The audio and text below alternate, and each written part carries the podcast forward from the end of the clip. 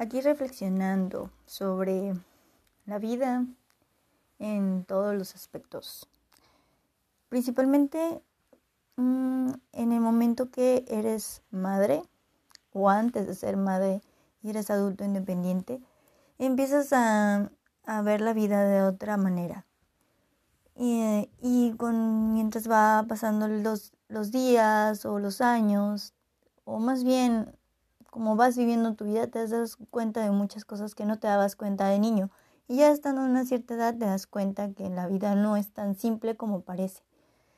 Y es que cuando somos niños vemos las cosas tan sencillas y tan fáciles que nuestros papás tratan de hacerlo mejor posible para que no veamos lo malo ni lo bueno. Bueno, sí vemos lo bueno, pero no lo malo en cierta forma, a la perspectiva como se debería de ver.